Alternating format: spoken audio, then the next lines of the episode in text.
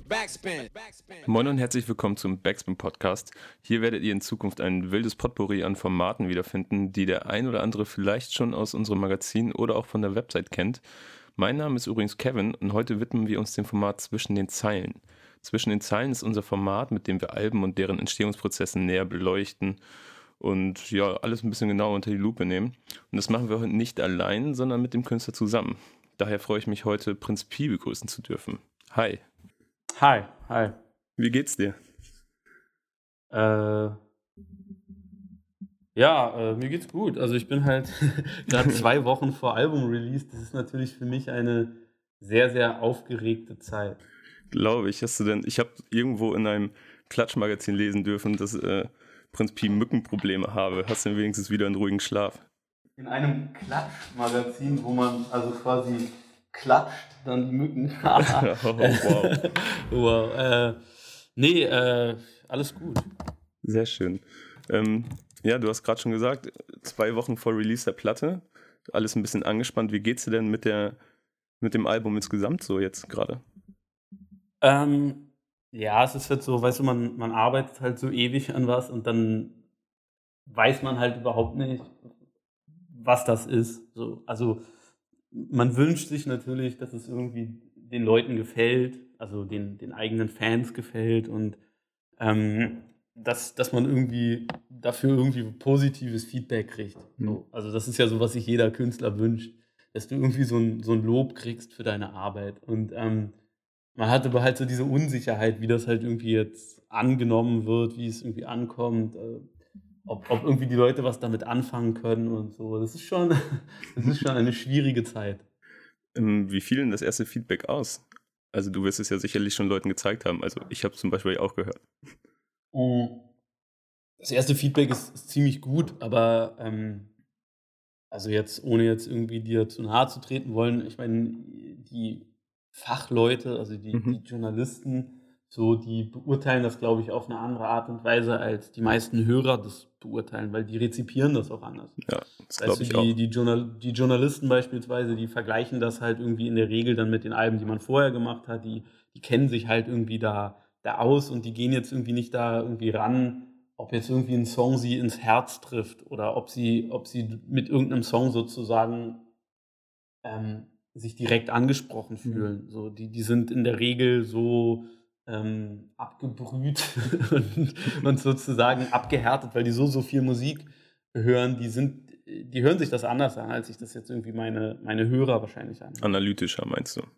Analytischer und auch irgendwie vielleicht irgendwie professioneller und, und wie gesagt, die meisten sind von denen sind wahrscheinlich nicht irgendwie Fans der Musik, sondern so, die, die hören sich das halt an, weil sie sich dafür so ein bisschen interessieren und weil sie vielleicht irgendwie dann Bock haben, das Album irgendwie äh, sich anzuhören in der Redaktion. Ähm, aber die sind jetzt nicht irgendwie so, dass sie sich das irgendwie vorbestellen und schon monatelang irgendwie darauf warten, dass es dann kommt. Und äh, so, weißt du, wie das jetzt natürlich irgendwie die Leute irgendwie tun, die sich halt irgendwie so eine Box vorbestellen oder so. Klar, wobei ja natürlich auch aus dem Umfeld oder aus dem Journalistenumfeld viele mit dir aufgewachsen sind. Also ich kann mir schon vorstellen, dass der, der eine oder andere durchaus eine persönliche Ebene auch hat oder meint zu haben.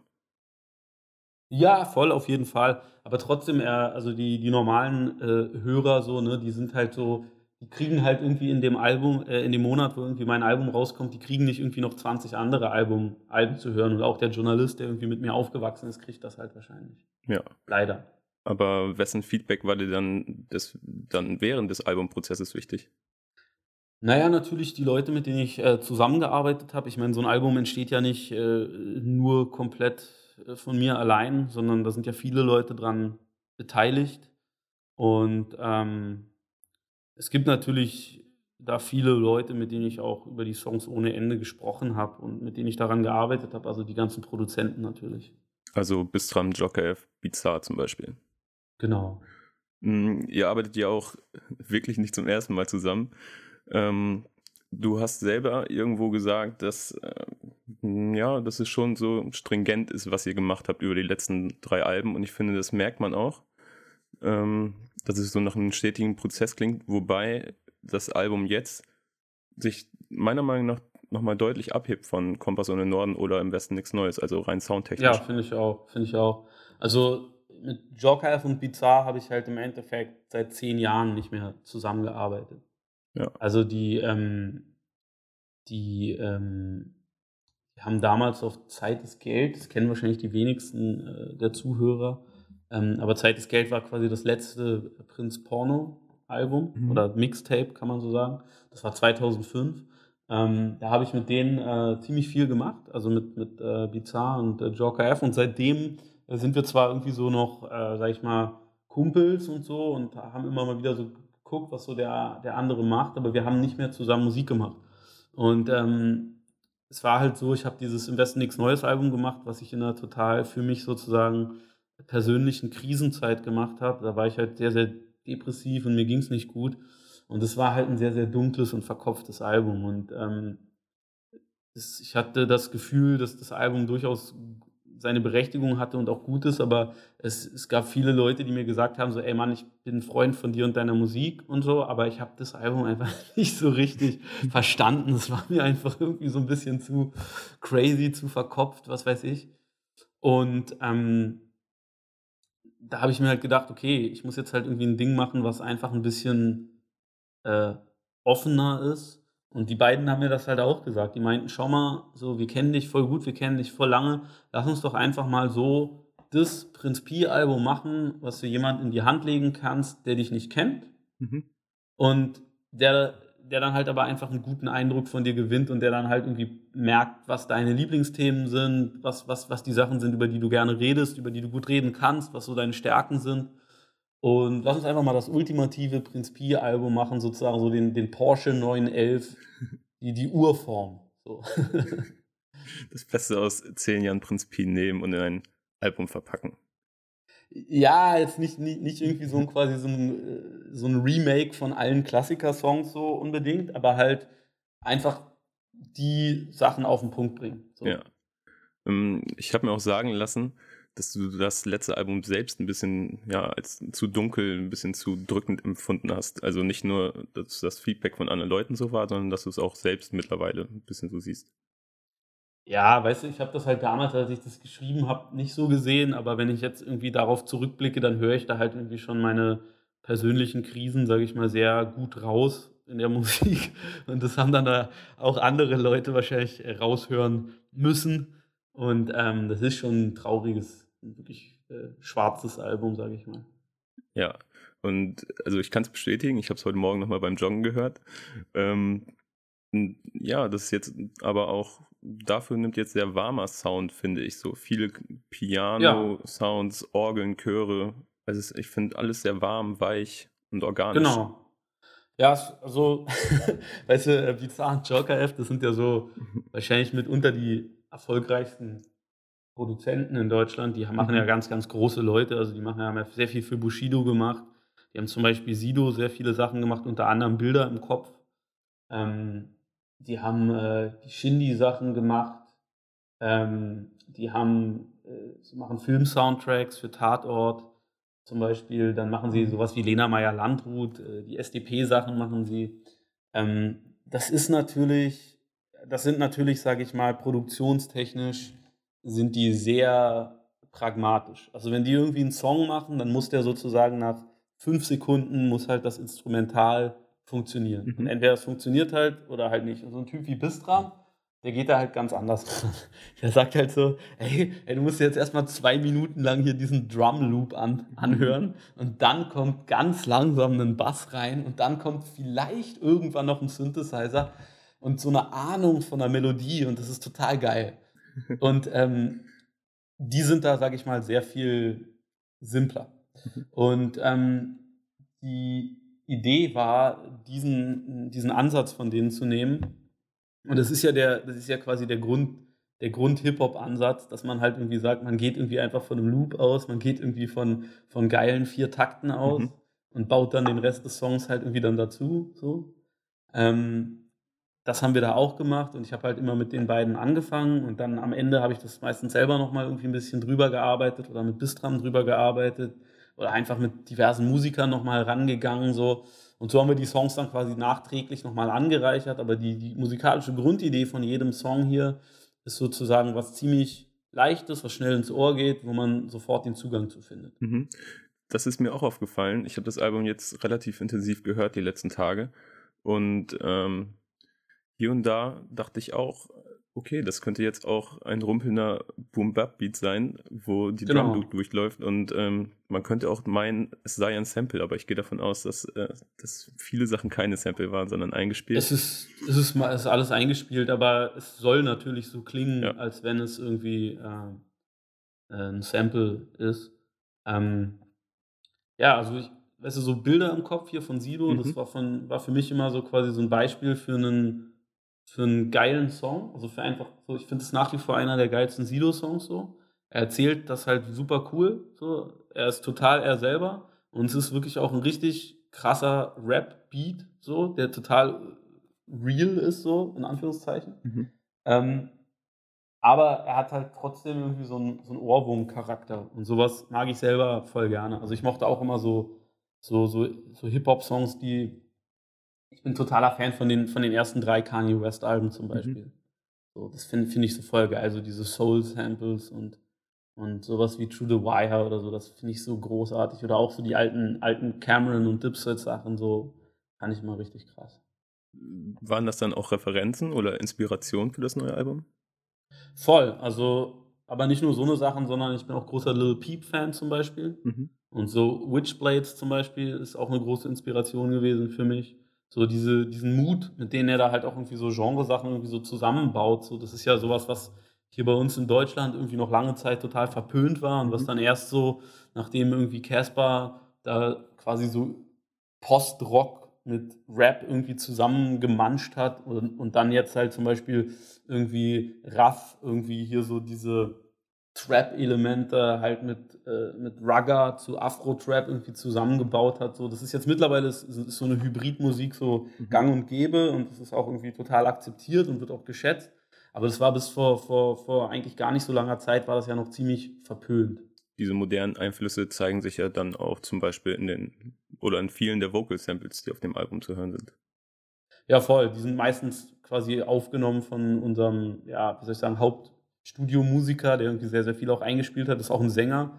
Und der hat dann halt auch irgendwie diese, diese Vocal Samples in Anführungszeichen äh, reingesungen. Ähm, ja. Ähm, wo habt ihr das Album denn aufgenommen? In den Keine Liebe Studios oder auch in den Hansa Studios? Ähm, unterschiedlich. Also in den Hansa Studios haben wir nur die Piano-Version gemacht. Mhm. Ähm, das Album haben wir in ganz, ganz vielen Studios aufgenommen. Also wir haben halt bei Bizarre und Joker F haben wir viel gearbeitet. Wir haben aufgenommen bei äh, Konstantin zu Hause. Wir haben aufgenommen in meinem Studio total viel. Ähm, und das dann halt alles so zusammengetragen. Hm, warum wolltest du mit Berkan in die Hansa-Studios? Ähm, weil, weil wir für Berkan halt ein Klavier brauchten. Und ähm, es gibt halt in Berlin nur so drei Studios, wo man wirklich ein großes äh, Klavier, also äh, mit großem Klavier meine ich jetzt einen C1-Konzertflügel, also der sozusagen noch eine zusätzliche Oktave hat. Ähm, da gibt es nur drei Orte, wo so eine Dinger halt fertig aufgebaut und gestimmt stehen. Und ähm, das Hansa ist jetzt halt mit Abstand das coolste davon. Und darum haben wir das halt da gemacht. Das ist auch natürlich so die, das deutsche Abbey Road Studio. Ne? Also das ist halt so das Studio, wo halt alle Legenden irgendwie aufgenommen haben. Genau darauf wollte ich hinaus. Und natürlich auch auf die Frage, ob da so ein bisschen Ehrfurcht mit im Spiel ist oder wenn man in solch ja, bedeutungsschwangeren Studios ist. Man, na klar, ich meine, es ist halt ein ganz anderes Gefühl, wenn du halt weißt, okay, du bist jetzt halt da, wo irgendwie David Bowie schon aufgenommen hat. Oder auch Iggy Pop und Deep Mode ja, super viele. Max Rabe hat da aufgenommen, Hildegard Knef natürlich so. Ähm, klar, und das ist natürlich was, wo man sich dann als Künstler auch selber so ein bisschen äh, dazu erzieht, dass man sich dann da irgendwie richtig Mühe gibt. Weil wenn du, weißt du, wenn du bei dir zu Hause bist, in deinem eigenen Studio und du weißt halt, okay, ich könnte jetzt halt hier irgendwie tausend Takes nehmen, es würde halt irgendwie keiner mitkriegen, ich könnte das irgendwie zusammenschneiden, ähm, dann ist das natürlich was anderes, als wenn du da irgendwie sitzt und dann steht da halt irgendwie ein Engineer, der der totale Profi ist und da stehen halt irgendwie Leute hinter der Glasscheibe und hören zu und gucken und so. Da weißt du, okay, hier sind halt nur Vollprofis am Start. Hier muss ich halt irgendwie zeigen, dass ich auch einer bin. So. ähm, Gab es denn während der Arbeit am Album Schwierigkeiten oder etwas, das hätte besser laufen können? Gerade wo du dann erwähnst, dass so viele Profis zuschauen und dass man dann achten muss, dass man jetzt nicht verkackt und ja, einfach einen guten Eindruck macht. Ähm, ja, ich glaube, sowas gibt es immer, was besser laufen kann, aber es war voll geil, es war ein mega cooles Team. Weißt du, die, die Leute, mit denen ich das gemacht habe, die Produzenten, die sind alle sehr dedicated. So, die gehen an jeden Song mit 100% Energie und Begeisterung ran. Und das ist was, das finde ich total wichtig. Also dieses sich wirklich so ein paar Tage lang nur um ein Ding kümmern und das richtig auf den Punkt bringen, das finde ich total wichtig. Und das macht dann auch einfach, also es spornt einen dann selber nochmal viel mehr an, an seinen eigenen Texten zu arbeiten, wenn du das Gefühl hast, die anderen geben auch so Gas. Gab es denn dann einen Song, irgendwie, an dem ihr besonders lange gearbeitet habt, so eine Art Problemkind oder war es dann doch alles wie aus einem Guss? Äh, es, gab, es gab einige Songs, an denen wir wirklich lange ähm, geschliffen haben. Also original war ein Song, da war halt so von Anfang an irgendwie klar, okay, das könnte die Single sein. So, das hört sich für uns alle richtig gut an. Es ist ein, ist so ein, sag ich mal, klassisches Prinz Pi Steckenpferd. Es geht um Außenseitertum. Es geht darum, dass man, dass man so trotzig sagt, ey, guck mal, ich bin zwar jemand, der vielleicht irgendwie nicht so konform ist mit der Masse an Leuten, aber ich fühle mich gut dabei und ich lasse mich irgendwie nicht, nicht unterkriegen, sondern ich, ich drehe irgendwie den Spieß um. Ich glaube, dass genau so eine Leute am Ende irgendwie die Besonderen sind, irgendwie die, die, die, die eigene Wege gehen, die, die besondere Gedanken haben, die irgendwie mehr Durchsetzungsvermögen haben und die halt irgendwie stur sind. So. Mhm. Und der Song war fertig und ich war aber nicht richtig, ich war nicht richtig zufrieden mit dem Refrain und wir haben dann ewig an den Instrumentals rumgebaut und haben halt überlegt, okay, wir brauchen hier noch eine Rhythmusgitarre und wir müssen die Orgel nochmal anders spielen und was weiß ich. Und dann war es so, dass eines Tages äh, Konstantin, das ist der Produzent, der sehr, sehr viel vorbereitet hat auch, ähm, halt irgendwie im Studio war und äh, Mark Forster kam vorbei, weil, weil er auch für Mark Forster produziert. Und äh, Forsti hat gefragt, woran arbeitest du denn gerade? Und der Konstantin hat gesagt, ja, ich habe hier so einen voll geilen Prinz P-Song, mach den gerade fertig und tune dann nur noch so ein bisschen das Instrumental. Hat ihm den halt vorgespielt und Forsti fand den voll gut und hat halt sofort eine Hook drauf gesungen. Und dann kamen die beiden halt an und meinten so, ey, äh, da hat so ein Kumpel von uns drauf gesungen, so wahrscheinlich findest du den nicht so cool. Und ich war dann so, ja, wie heißt er denn? Ja, das hier der Marek und Forster und bla und so. Und ich war dann so, ey, guck mal, ich habe halt kein Radio zu Hause, ich habe keinen Fernseher. Ich bin jetzt nicht so der, ich habe gar kein Bild von dem. Ich finde ihn jetzt weder cool noch uncool. So, ich kann, kann, mir einfach überhaupt gar kein Urteil über den erlauben. So. Ähm, und ich höre mir jetzt einfach mal den Song. Und dann fand ich halt den Song richtig cool, habe ihn dann halt kennengelernt und so kam halt dann dieses Feature zustande. Und ich finde, dass halt, dass halt er den Song, dass er dem so einen Energieschub gibt Mhm. Und dass ab dem Moment, wo ich dann wieder singe, das halt anders wirkt, als wenn, als wenn ich auch noch den Refrain gemacht hätte, weißt du, weil es halt einfach irgendwie nochmal so eine Abwechslung ist. Klar. Ähm, das fand ich irgendwie ganz, ganz schön, ja. Ja, du meintest ja gerade, dass du gar kein Radio hast oder gar nicht so den Bezug dazu oder das Wissen, was ist jetzt gerade irgendwie Popmusik oder wie nimmt man den Namen Mark Forster, aber würdest du mir zustimmen, dass Namen wie Mark Forster oder Andreas Burani durch halt ihre Features wie Astronaut oder einer dieser Steine bei Sido ähm, nicht unbedingt in der Hip-Hop-Szene, aber in der Hörerschaft, also in der wirklichen Rap-Hörerschaft etwas vorbelastet sind? Du meinst so wie zum Beispiel auch Adel Tawil irgendwie mit Summer Jam und Casey Rebel? Ja, so in diese Richtung, wobei Adel Tawil ja hm, nicht mehr, muss man sagen, so der typische deutsche Radiokünstler ist. Echt? Mhm. Adel Tawil hat auf jeden Fall meistens eine Airplay 1 mit seinen Songs. Also ich würde sagen, ich weiß, was du meinst. Es gibt so diese, es gibt so diese Riege an deutschen Sängern. Genau. Adel Tawil, Mark Forster, äh, Andreas Burani, vielleicht noch, äh, wie heißt der, Johannes Giesinger. Mhm. Vielleicht äh, auch ähm, Philipp Dittberner, mit dem du auch zusammengearbeitet hast. Philipp Dittberner vielleicht genau. noch ein bisschen und vielleicht irgendwie Philipp Teusel so, so ein bisschen. Und früher natürlich irgendwie Xavier Naido.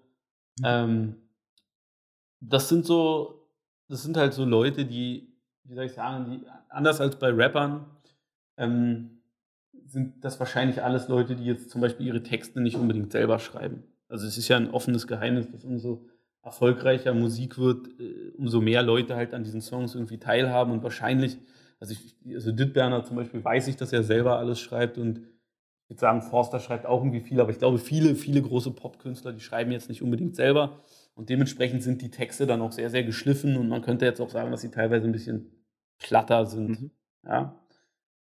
Aber bei Rap-Künstlern ist es ganz genauso, wenn die erfolgreich sind. Also die Crow-Texte sind jetzt auch nicht sonderlich, sage ich mal, lyrisch wertvoll.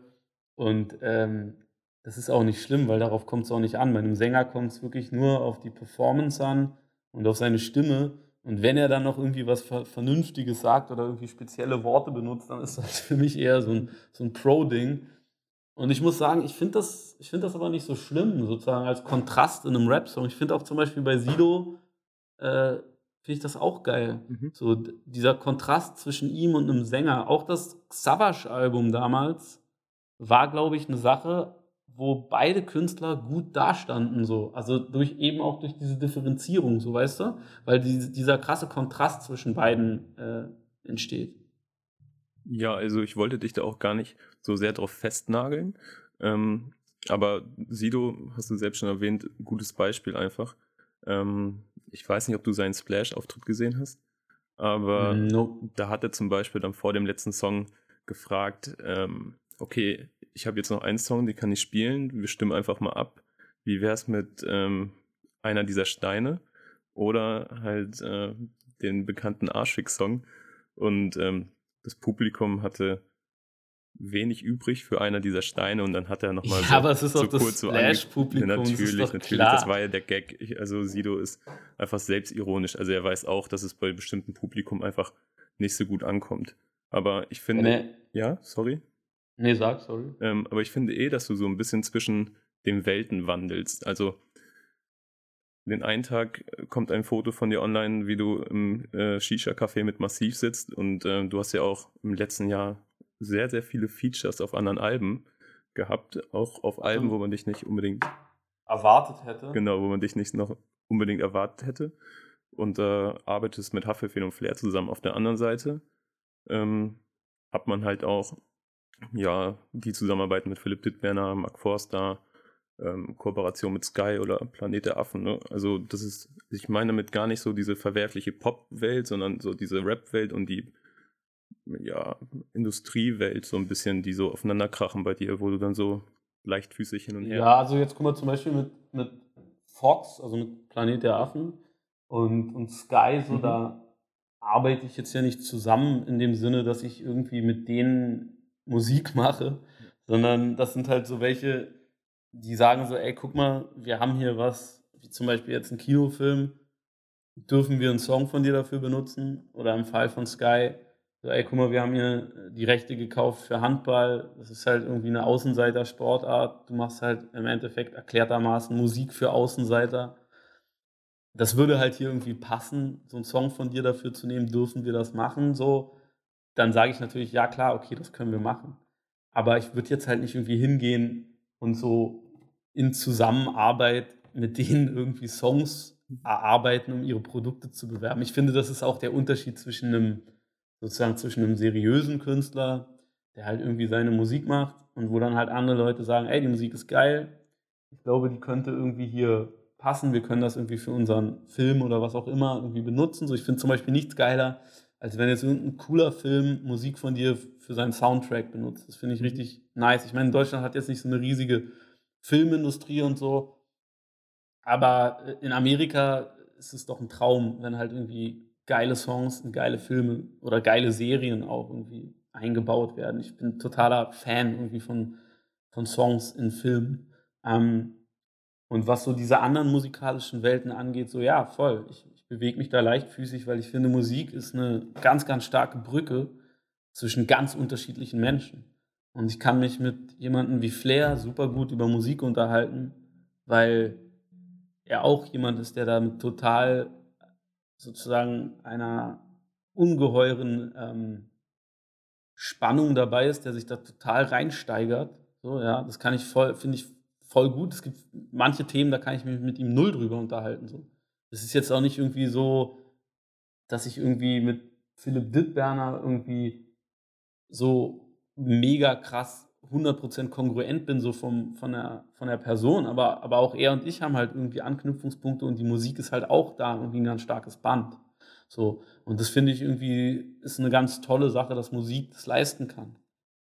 Klar, also ähm, wenn ich das so richtig beobachte, dann gibt es ja auch innerhalb der Szene niemanden oder, oder sehr wenige, die dir das irgendwie übel nehmen oder so. Also jetzt, ich meine jetzt auch nicht so, als müssten sie es dir übel nehmen, Quatsch. Aber das fällt mir halt auf, weil du halt auch immer wieder eng verwurzelt mit der Rap-Szene bist, also und das halt auch zeigst. Und ähm, Voll. also ich meine. Ein Stück Deutsch-Rap-Geschichte auch bist, ne? Ja, ich meine, es, gibt, es gibt bestimmt irgendwie so, also, also es gibt halt irgendwie richtig krass harte Rapper in diesem Land, auch irgendwie mit einem sozusagen einem harten Background und so weiter. Und es gibt auch irgendwie Rapper, die wahnsinnig viele Platten verkaufen und so.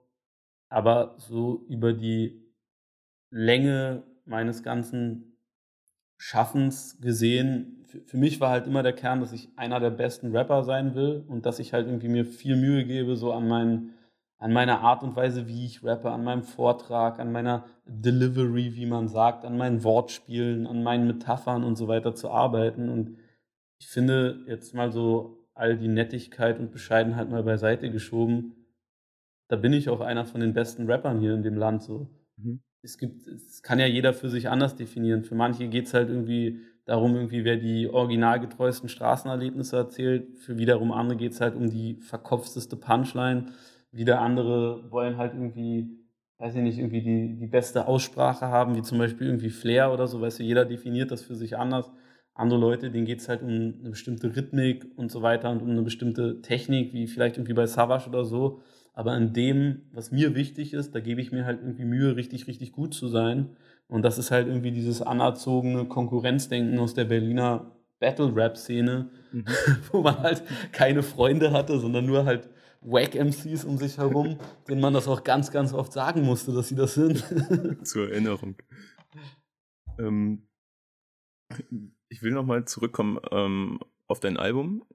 Wir haben ja jetzt ein bisschen aus, sind ja ein bisschen ausgeschwiffen sozusagen. Ähm, ich hatte das Gefühl, als ich das Album gehört habe, ähm, dass nichts war umsonst eine Art Zwischenfazit sein könnte. Ich meine, es ist ja jetzt auch das Prinz Pi-Jubiläum, zehn Jahre Prinz Pi. Es gibt eine, genau, ja. Ein, ja, eine Art Best-of, ich will es nicht Best-of nennen, ist äh, in der Box enthalten. Und ähm, gefühlt sind auch viel mehr Selbstreferenzen auf dem Album als sonst. Ja, das stimmt. Also es ist, es ist definitiv so ein, so ein Zwischenfazit für mich, aber es ist halt auch irgendwie ein Zwischenfazit, was ich sozusagen jedem Hörer sozusagen als State of Mind irgendwie nahelegen will. Weil ich finde, das ist so eine, das ist eine sehr, sehr schöne, heilsame Geisteshaltung, wenn du halt so sagst, ey, guck mal, alles, was irgendwie passiert ist, das hat mir irgendwo was gebracht. Und wenn das quasi eine Lektion war, das hat mir was gebracht. So, ich habe ich hab daraus lernen können. Aus jedem Fehler habe ich lernen können, aus jeder schlechten Zeit habe ich irgendwie Stärke äh, schöpfen können. So, es hat mich einfach irgendwie schlauer gemacht, besser gemacht, stärker gemacht. Und auch die Sachen, die sozusagen schön waren, also die weiß ich nicht, die geilen Momente, die, die, die glücklichen Zeiten, auch die haben wiederum was gekostet. So. Also die haben mich halt einfach Lebenszeit gekostet, die ich jetzt weniger zur Verfügung habe. Und das hält mich dann halt dazu an, irgendwie den Rest halt noch irgendwie bewusster zu genießen. So. Ich finde, das ist ein sehr, sehr schöner, großer, wichtiger Satz. Ja, absolut. Und ähm, dann lass uns doch einfach mal zusammen durch die Tracklist des Albums gehen. Ja. Denn zu dem Format zwischen den Zeilen gehört es bei uns einfach mal Track für Track abzuarbeiten und dir ein bisschen Raum zu lassen, einfach nur um den Track mit einem Wort, vielleicht einem Satz oder wenn du hast, eine Anekdote zu bereichern. Und ja. ähm, starten wir einfach mal mit dem ersten Song, Sandstrand.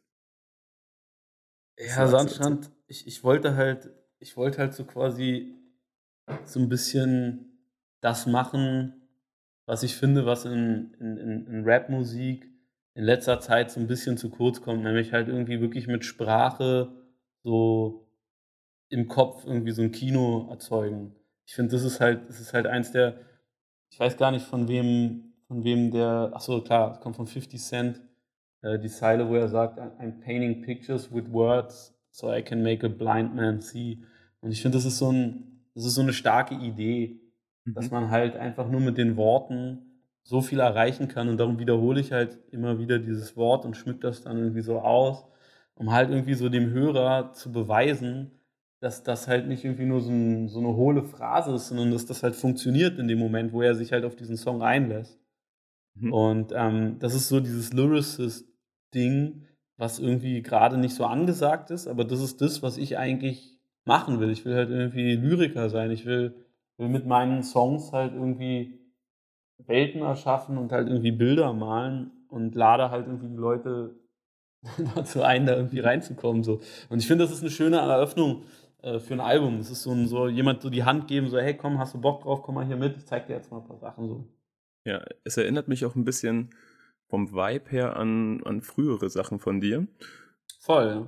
Und ähm, und das Intro ist auch gleich etwas trügerisch, finde ich. Also was den Sound angeht für den Rest des Albums. Da man äh, so Drum Loop hört und wie schon angesprochen, das wird dann wahrscheinlich aus äh, Bistrams Kopf entsprungen sein. Hm, nee, der Song jetzt gerade nicht. Aber also ich finde den Song eigentlich nicht so trügerisch. Ich finde die, find die Stimmung, die es in diesem Song gibt, so diese, mhm. diese so, hey, man fühlt sich irgendwie zu Hause, das ist irgendwie so ein richtig warmer, geiler Hip-Hop-Sound so ich finde, die viel, findest du in vielen Songs auf dem Album wieder, auch wenn die vielleicht nicht ganz so simpel instrumentiert sind jetzt wie dieser Song. Ich finde auch mhm. zum Beispiel so ein Song wie Liste, äh, der klingt für mich sehr ähnlich. Ich finde auch irgendwie so ein Song wie Original ist irgendwo ein ganz, ganz klarer äh, Hip-Hop-Beat. So ein Song wie Schatten auch. So, mhm. das sind im Endeffekt für mich so richtig geile, gut gemachte Rap-Beats, die irgendwie, also die jetzt nicht irgendwie so Boom-Bap retromäßig klingen, als wären die irgendwie vor 15 Jahren produziert worden sind. So, die klingen schon sehr fett und sehr modern und so. Man hat schon so das Gefühl, okay, das ist in diesem Jahr produziert worden. Aber es ist so ein bisschen wie bei so, so, so Chance the Rapper oder so oder, mhm. oder Joey Badass, so, wo man auch so das Gefühl hat, okay, das ist irgendwie neu, aber es ist trotzdem so, man fühlt sich gleich wohl. Ja. Über den zweiten Song, das Original, haben wir gerade ja schon relativ ausführlich gesprochen. Ähm, machen wir einfach mal weiter beim dritten Track, Meine Welt. Ja, meine Welt ist so ein bisschen, äh, so ein bisschen so ein Pendant zu Original. Ich versuche manchmal immer so, so Pärchen von Songs zu machen. Also das mache ich nicht bei jedem Song, aber, aber manchmal mache ich das. Das ist so ein Song, der, der zeigt halt irgendwie, was mir wichtig ist. Also es geht ja ganz klar irgendwie um meine Kinder und um so meinen Alltag. Und während ein Song wie Original sehr, sehr sehr, sehr offen gehalten ist, sodass viele Leute vielleicht irgendwie sagen können, okay, er spricht gerade über mich. Mhm. Ist das halt irgendwie ein Song, wo völlig klar ist, dass ich wirklich nur über mich und meine eigenen Freunde und meine eigene Welt, wo ich, wo ich wohne, spreche. Und ähm, das ist so ein bisschen wie wenn man, wie wenn man jemandem irgendwie was sehr Persönliches zeigt. Also so sein, sein eigenes Zimmer oder seine Wohnung und so. Und das zeige ich halt auf dem Song so meinen Hörern, dass ich ihnen halt so zeige, ey, guck mal, das hier ist so ein Vertrauensbeweis euch gegenüber. Ich erzähle euch mal jetzt hier so, wie mein Alltag ist, wie es bei mir wirklich aussieht und was in meinem Kopf vorgeht. Und das ist halt meine Welt, die ich hier mit euch teile. Mhm. Ähm, machen wir einfach mal direkt weiter. Wie sieht es mit Hellrot aus und dem Bosse-Feature? Ähm, ja, Boss ist halt ein sehr, sehr guter äh, Kumpel von mir, den ich sehr, sehr gerne mag. Und ähm, ich wollte, also ich finde, er ist auch ein sehr, sehr positiver Mensch. So, er ist so jemand, wenn ich mich mit dem treffe, der gibt mir immer viel positive Energie. So, das ist mhm. so einer, der, der ist immer, der ist nicht immer gut drauf, aber der ist so, der, der baut einen manchmal auf. Der sagt so, ey Mann, Junge, so, jetzt halt mal hier irgendwie, halt mal hier irgendwie den Ball flach, so, das wird schon alles so. Wir, wir, wir machen das schon und so, wird, wird schon gut. Und ich finde, das ist so ein Song, der so, so ein bisschen vorgeht gegen dieses ganze Schlechtreden, so. Mhm. Gegen dieses ganze so immer alles irgendwie schlechter machen, als es ist, so. Und ich finde die, die ersten beiden Zeilen, in, also sowohl in der ersten als auch in der zweiten Strophe, so ich habe keinen Bock mehr, keinen Bock zu haben und so, ich mhm. finde, das sind, die bringen eigentlich die Nachricht von diesem Song irgendwie auf den Punkt. damit ist eigentlich schon alles gesagt. Der Rest sind nur weitere Details. Ja, ich finde auch, dass der Song fast schon ungewohnt positiv und überzeichnet fröhlich klingt, was ja auch irgendwie durch das Video, wo man sehr, sehr viele breite Grinsen sieht. Ähm, ja, ich finde das Video finde ich ja relativ, relativ äh, dark, so. Mhm. Aber ähm, ja, es ist so dieser Energieschub, den du irgendwie so kriegst, wenn du einfach so blöder anfängst zu grinsen, weil einfach so mega geiles Wetter ist und du halt irgendwie weißt, ey, es sind viele Sachen irgendwie nicht so geil, aber ich kann einfach jetzt nichts dagegen tun, ich bin gerade gut drauf. Genauso wie man halt manchmal nichts dagegen tun kann, einfach richtig schlecht drauf zu sein. Aber es ist so dieser Energieschub, den ich da irgendwie beschreibe. Ja. Kommen wir zum Titelsong. Nichts war umsonst. Ja. Nichts war umsonst ist, ist so ein Song, mh, mm, wo ich, so wie man das als Rapper halt ab und an gerne mal macht, mhm. man auch irgendwie zeigen will, dass man gut rappen kann. So. Es ist so ein, es ist für mich ein technisch auch, auch gut, gut gerappter Song. So. Also wenn ich den jetzt irgendwie von einem anderen Rapper hören würde, dann wäre ich so, okay, krass, der kann auf jeden Fall gut rappen. Ist ja auch ein sehr imposantes Instrumental. Also es geht ja. Genau, so, das ist, ist auch so angelegt, dass es halt irgendwie so ein bisschen so zeigt, okay, so ich, ich bin zwar irgendwie hier so ein kleiner Deutscher mit Brille, so, aber ich kann halt auch zeigen, dass ich halt mich richtig cool finde. So. Und der Song geht ja auch sozusagen um Außenseiter sein und um, um so den Spieß so ein bisschen umdrehen. So. Und ähm, es ist eher so trotzig. So, während das Original halt so sehr, sehr positiv ist, einfach ist der Song eher so trotzig. Mhm. Du sagst ja auch selber, dass du jetzt Rebell mit Grund bist. Also da haben wir auch wieder eine Selbstreferenz. Genau. Voll. Ähm, beim sechsten Song vielleicht ähm, ist mir aufgefallen, ähm, du sagst in einer Zeile fast schon unheimlich, wie viel parallel ist wie die Form von einem G-Mercedes. Also es ist, sei dazu gesagt, dass es ein Liebeslied ist. Ähm, ja. Und Manuelsen hat in dem letzten Roos-Interview, ich weiß nicht, ob du es gesehen hast, fast schon beiläufig erzählt, ähm, dass du eine G-Klasse quasi verschenkt hast. So, und er erzählt es so sehr, sehr sympathisch. Also da ziehe ich so eine, da ziehe ich so eine Parallele dazu. Ja, voll. Also ich meine, das ist, also vielleicht ist so ein Song, das kennt jeder. Dieses Ding, dass man sich irgendwie so denkt, okay, da ist so jemand, mit dem hätte das halt irgendwie toll sein können, es hätte irgendwie eine große Beziehung werden können, aber es war einfach irgendwie nicht der richtige Zeitpunkt. Und ähm, ich finde, ich bin jemand, der sehr, sehr gerne Balladen hört und sehr, sehr gerne Balladen schreibt, weil für mich ist das Wichtigste in meinem Leben, neben meinen Kindern, das sind immer meine Beziehungen so. Und es wäre für mich auch irgendwie, ich finde es auch irgendwie künstlich, wenn irgendwie jemand was anderes behauptet in meinem Alter. Also es gibt, es gibt viele, viele Rapper, für die geht es halt irgendwie nur um darüber zu reden, wie cool sie sind und was sie für ein Auto haben und bla bla bla. So. Und das ist auch irgendwie, das ist für die halt irgendwie hingestellt. Aber ich bin so ein Typ, bei mir geht es halt um Weiber. So. Mhm. Ich mag halt Frauen und ich, ich, ich, äh, ich liebe es zu lieben. So. Und ähm, ich, ich leide sehr darunter, wenn das nicht funktioniert und so weiter. Und all diese Facetten beschreibe ich halt gerne. Und ähm, ich versuche immer wieder neue Blickwinkel auf dieses Thema zu finden, der Beziehung, der gescheiterten Beziehung, der in dem Fall halt irgendwie nicht richtig ins Rollen gekommenen Beziehung. Und ähm, ich mag den Song gerne, weil er auch so instrumentiert ist, dass sich da nie was wirklich wiederholt. Also das ist, mhm. der ist ja quasi von Anfang bis zum Ende sozusagen baut der sich so auf. Und ähm, das Pendant dazu ist dann jetzt der nächste Song mit Bowser. Mhm. Ähm, der ist halt so ein Dialog. Also das ist einerseits ein Dialog zwischen den beiden Sängern, weil wir beide ja komplett unterschiedliche Stile haben.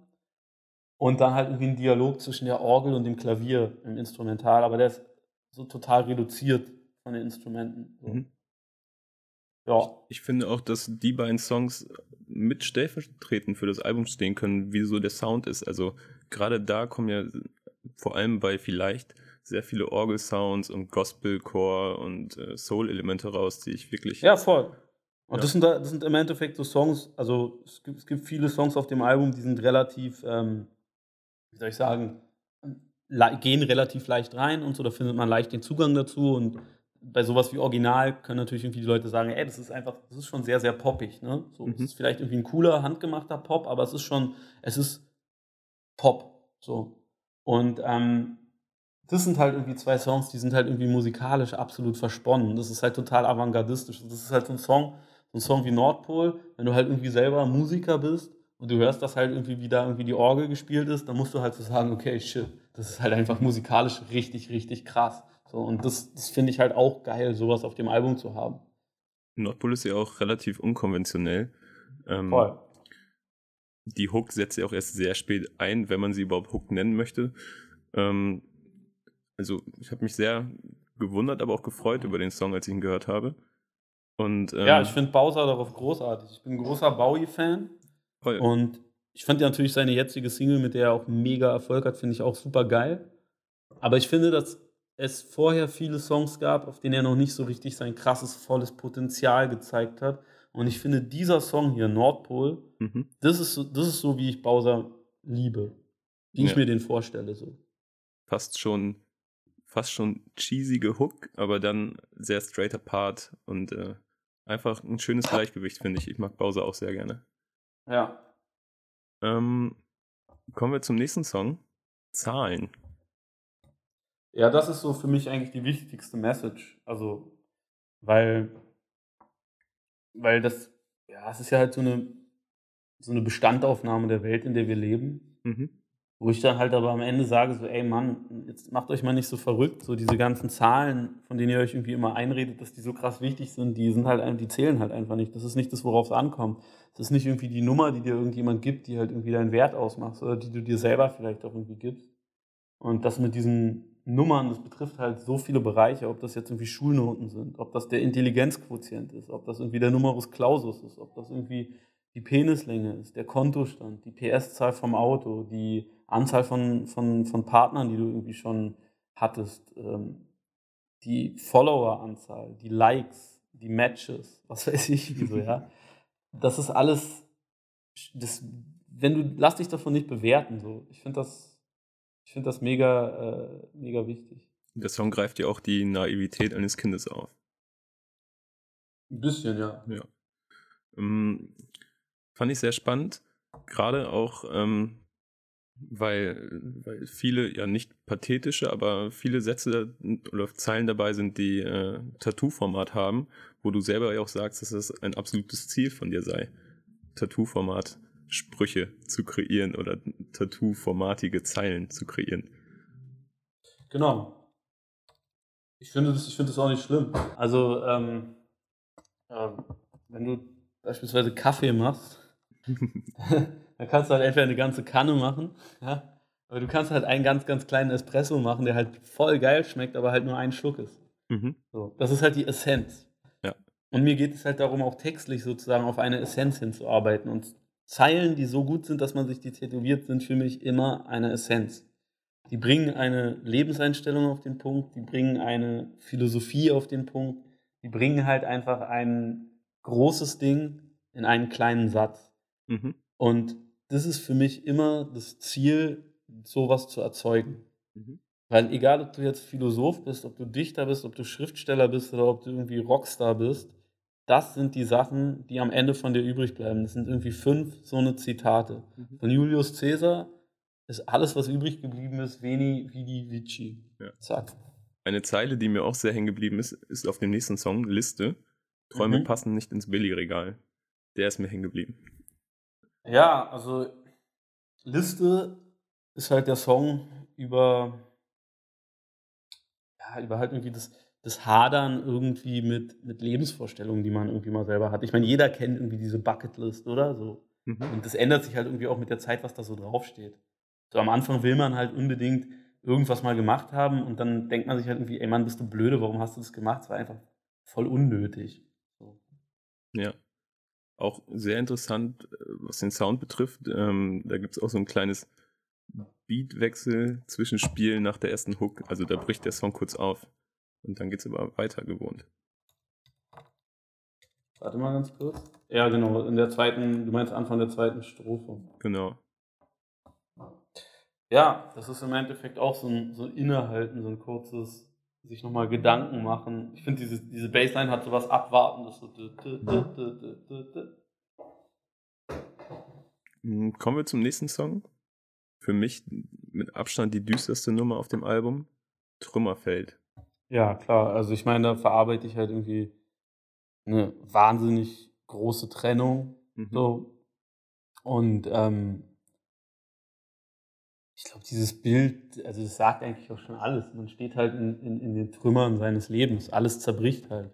Man weiß Ja. nicht, ob man da irgendwie jemals wieder rauskommt. Und ich glaube, das ist was, das ist ein Song, da wünscht man sich eigentlich, dass man den mit erst sehr viel später schreibt oder dass man den eigentlich nie schreibt. Mhm. mehr, mehr habe ich dazu auch gar nicht zu sagen. Ich habe aber noch eine Frage, die aber gar nicht so ähm, tiefsinnig ist, sondern das Feature auf dem Song, die Hook. Ich Ja. habe mich gefragt, wer es ist. Die Stimme kam mir bekannt vor, aber auch wir haben in der Redaktion gerätselt, wir sind nicht drauf Kein. gekommen. Kind heißt er. Okay. Also, so wie Kain geschrieben aus der Bibel mit einem D mhm. also doch jemand, den man noch gar nicht so auf dem Zettel hat. Nee, es ist ein sehr, sehr junger Sänger, ganz spezielle Stimme und ich Mhm. finde, der transportiert eine krasse Emotionalität. Ich meine, in so einem Song, der so persönlich ist, da willst du jetzt nicht einfach irgendwie jemanden reinlassen. Das ist deine Geschichte, die du erzählst. Ne? Voll. Aber er hat das halt irgendwie geschafft, das nochmal da eine Emotionalität reinzugeben, die ich selber niemals hätte geben können. Und deswegen gehört er da rein. Mhm. Bei dem nächsten Song, Haus im Wald, finde ich, dass man zunächst so ein bisschen in Katerstimmung, ne, jetzt auch nach diesem ähm, düsteren Song äh, verfällt und äh, dann aber auch Aufbruch herrscht und äh, fast schon euphorisches Sicherheitsgefühl. So, das habe ich dann so interpretiert beim Hören, beim mehrmaligen Hören. Ja, also für mich ist das quasi so das Pärchen. Das ist halt so Mhm. quasi dann, der erste Song ist halt, also Trümmerfeld ist halt die Krise Genau. und Haus im Wald ist halt sozusagen sich eine Lösung überlegen, wie man die Krise für sich bewältigen kann. Genau. Deswegen meine ich auch dieses Sicherheitsgefühl da. Und du sagst es ja auch, dass, dass man sicher ist da im Haus im Wald. Ja, genau. Genau. Ähm, noch hier wieder Selbstreferenzen, bin reduziert auf das Minimum, vielleicht eine der bekanntesten Zeilen. Ähm, Ich glaube heutzutage nicht mehr. ja, heutzutage nicht mehr, aber dann, dann sind wir wieder in dieser kleinen Filterbubble namens äh, Rap-Szene und, und äh, Hip-Hop-Journalisten. ja, für, du kannst damit halt natürlich was anfangen, klar. Äh, Ja. Ähm, Letzte Liebe heißt der nächste Song. Auch als Videoauskopplung zu sehen. Ja, der, der ist für mich so die wahrscheinlich schönste Ballade, die ich bisher so geschrieben habe, finde ich. Also ich meine, das werde ich wahrscheinlich beim nächsten Album dann auch sagen, wenn ich dann wieder eine neue Ballade geschrieben habe, aber ich, ich, ich mag den sehr gerne. Ich finde, es ist ein, ein, un, ein unpeinlicher Liebessong. Ich finde die Metaebene im Video ziemlich stark. Also die Geschichte, die dort erzählt wird, passend zum Song. Ja. Ich finde die, ich finde der Song ist schwierig mit einem Video zu bebildern, weil er quasi eine Geschichte aufdrängt bei jedem Hörer und man dann vielleicht die Geschichte bricht, die sich jemand dazu selber ausgedacht hat. Aber ich finde, das Video schafft es ganz gut. Ja. Ähm, wir haben vorhin schon angesprochen, dass, dass es hier und da mal so in richtig fast schon klassische Hip-Hop-Elemente verfällt. Ähm, Boom-Bap anmaßende Beats. Schatten ist so eine Nummer vom nächsten Album. Äh, vom, die Nummer 13, sorry. Warte. Ja, Schatten ist auf jeden Fall ein ganz klassischer, also natürlich jetzt modern gemacht und ultra fetter äh, Rap-Beat. Also das ist eigentlich so der Beat, den hätte ich mir irgendwie so vor zehn Jahren immer gewünscht. So, vor zehn Jahren wäre das ein richtig krasser Hit gewesen. So. Vor zehn Jahren wäre es ein richtig krasser Hit gewesen, aber dennoch 2017 auf dem neuen Prinz Pi-Album zu finden. Genau. Kommen wir zum letzten Song, Für immer und immer. äh, für immer und immer ist so eine. Also ich, das ist so ein Song, den wollte ich eigentlich jetzt nicht irgendwie vorher veröffentlichen, weil ich finde, der ist so, wenn man das Album hört und man hört halt als letzten Song so eine richtig fette Hymne, wo es halt um Freundschaft geht und Freundschaft ist für mich im Endeffekt so das Wichtigste, was es gibt. Und das ist so auch quasi die abschließende Nachricht dann auf dem Album, dass halt deine Freunde irgendwie für immer da bleiben. Ähm, das finde ich, finde ich irgendwie einfach einen schönen Abschluss. So. es hat sich dann so ergeben, dass halt die Leute von Fox gesagt haben, ja, hast du irgendwie einen Song? Und dann haben sie halt das Album durchgehört und haben sich dann halt für den entschieden. So kam er halt als erster Song raus. Aber eigentlich müsste das einfach nur der letzte Song auf dem Album sein, den man ganz am Ende hört. Und dann finde ich, passt der da mega hin. Mhm. Super. Dann sind wir jetzt durch mit der Tracklist. Passend zum Abschluss. Ähm, ich bedanke mich recht herzlich. Prinz Pi. Ich bedanke mich bei dir. Ich, ich, ich schicke dann äh, eine File. Mhm. Dankeschön. Prinz Pi war der erste Gast bei uns im Podcast, im Backspin Podcast. Bleibt doch einfach an dieser Stelle aufmerksam. Schaut, ob neue Folgen rauskommen. Nicht nur mit mir, auch mit Nico oder Zino. Vielleicht sind wir auch mal ganz verrückt und treffen uns einfach zu dritt. Das war's. Macht's gut und hoffentlich bis bald. Ciao.